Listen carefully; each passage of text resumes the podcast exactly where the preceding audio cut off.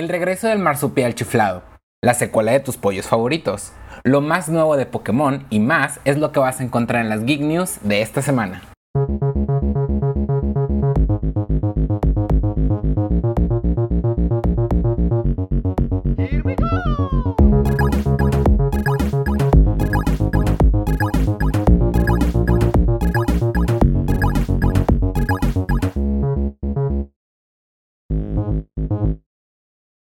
Los juegos de horror es uno de los géneros que se disfrutan más con el uso de realidad virtual, y Do Not Open es el próximo juego exclusivo para PlayStation VR de Quasar Dynamics.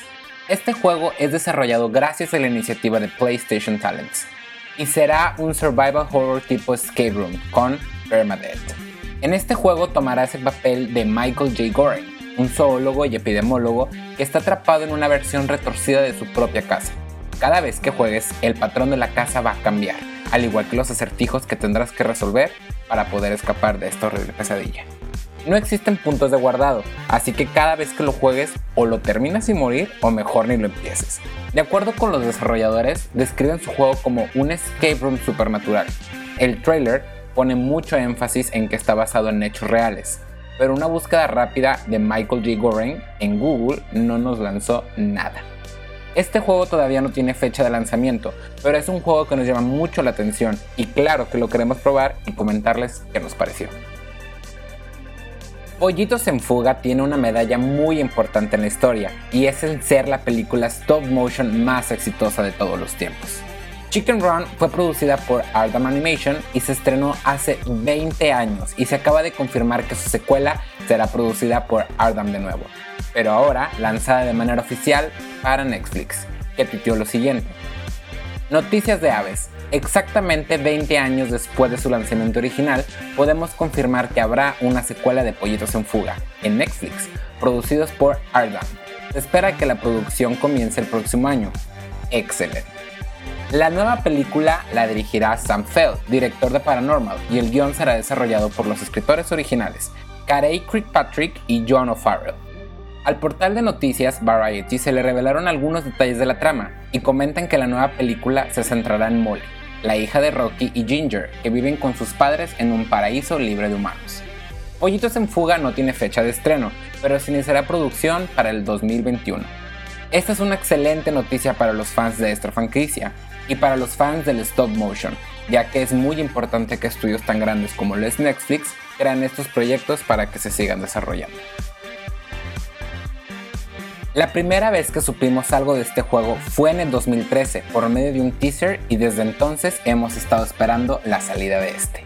En la E3 del 2019 se presentó el juego Cyberpunk 2077 con fecha de lanzamiento para abril de 2020.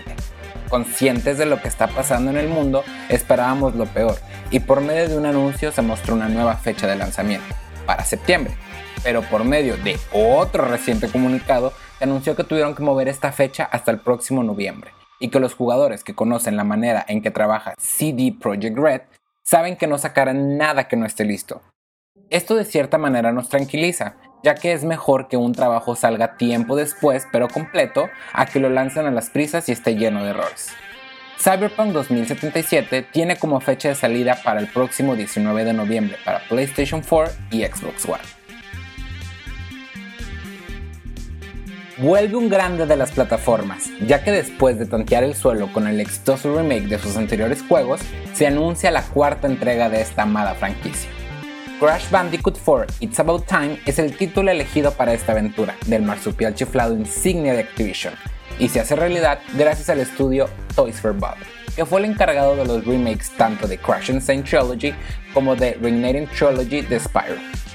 Será una secuela directa del tercer título, donde los villanos Dr. Entropy, Neo Cortex y Uka Uka lograron escapar y planean dominar el multiuniverso, con las máscaras cuánticas que Crash y sus amigos tendrán que recuperar y así poder restaurar el orden. Crash Bandicoot 4 It's About Time saldrá a la venta el próximo 2 de octubre para PlayStation 4 y Xbox One. Al fin se reveló el personaje de ARMS que será integrado al plantel de Smash. La cita ya estaba hecha y era cuestión de esperar el día y mediante una presentación de aproximadamente 35 minutos, Mashiro Sakurai nos presentó a su elegido. Todos apostábamos que sería un personaje múltiple al estilo Bowser Jr. o Hero, pero mediante el video de presentación, Sakurai nos demostró que estábamos muy equivocados y nos mostraron que el personaje elegido no era Springman ni Ribbon Girl. El peleador seleccionado fue la carismática Min Min. Este personaje no vendrá solo, ya que como es de costumbre, llegará con su propio escenario de nombre Spring Stadium y 18 pistas de música. Además de esto, también anunciaron trajes para los Mi Fighters que se pondrán a la venta con este pase y que serán Ninjara de ARMS, H de Taken, Kali y Mary de Splatoon, y para sorpresa de todos se presentó el traje de Bald Boy de Fallout. También nos presentaron amigos de Joker y Hero que se pondrán a la venta para otoño de este año. Min Min inaugurará el Fighter Pass 2 y podrá ser descargado junto con todo el contenido para el próximo 29 de junio. En un principio, Mixer pintaba para convertirse en la plataforma para streamers por excelencia ya que fue creada para competir directamente contra Twitch, YouTube y Facebook Gaming. Y para garantizar su éxito, realizó acuerdos millonarios con estrellas de los esports como Ninja y Shroud, pero este 2020 anunció su cierre. Microsoft de manera repentina anunció que su plataforma de streaming cerraría y que firmó una alianza con Facebook Gaming para que los usuarios puedan hacer una transición de plataforma y liberando sus streamers exclusivos para que puedan unirse ya sea a Facebook Gaming o regresaran a Twitch. En palabras de Phil Spencer, CEO de Xbox, reconoció que habían empezado muy tarde en el mundo del streaming y que la comunidad Mixer se beneficiaría de la enorme audiencia que tiene Facebook. Mixer cerrará de manera definitiva este próximo 22 de junio. Se reveló el primer avance de la película de la Liga de la Justicia por Zack Snyder, mejor conocido como el Snyder Cut en el video podemos ver a la Mujer Maravilla explorando unas ruinas antiguas donde encuentra un mural contando la leyenda de Darkseid. Después podemos ver una toma extendida de la llegada de Darkseid con todo su ejército. De acuerdo con algunos portales de noticias, mencionan que esta película será de casi 4 horas de largo con la posibilidad de ser separada en capítulos y será exclusivamente para HBO Max. Todavía falta mucho trabajo para Snyder y su equipo, ya que tienen que terminar con los efectos especiales, la música y traer al cast de vuelta para grabar un diálogo adicional. Esto tendrá un costo de más de 30 millones de dólares y su salida se tiene pronosticada para el 2021. Uno de nuestros estudios favoritos de anime, Studio Ghibli, anunció que en el 2020 saltará al mundo de la animación CG, con su primera película, I and the Witch, el estudio compartió imágenes con la página IGN y en ellas podemos ver los clásicos arquetipos de personajes que hacen a Ghibli nuestro estudio favorito. Este estilo nos llama mucho la atención, ya que representan perfectamente el estilo visual de la animación 2D que tanto amamos de Ghibli. Pero, por otro lado, nos llena de tristeza saber que este tipo de animación ya dominó hasta este gran estudio, que en su día dijo que nunca cedería hasta este tipo de animación. Esta película será dirigida por Hayao Miyazaki y su hijo Goro Miyazaki, y en esta historia está basada en el libro para niños de Diana Wayne Jones, Erwin and the Witch, que salió en el 2011. Estamos ansiosos para ver esta película y qué le depara a nuestro estudio favorito. Y para terminar con las Geek News de la semana, les vamos a platicar los variados juegos que se presentaron de Pokémon y cuáles fueron los que más nos llamaron la atención. Pokémon Smile, un juego para los más pequeños, en el cual por medio de los Pokémon más adorables limpiarán sus dientes, teniendo recompensas si lo hacen de manera correcta, como poder atrapar un Pokémon o gorritos para usar dentro del juego. Ya se puede descargar en iOS y Android. Pokémon Café, un juego de puzzles donde debemos administrar una cafetería en el cual cocinaremos los pedidos de los clientes que tengamos. Ya se puede descargar también en Switch, iOS y Android.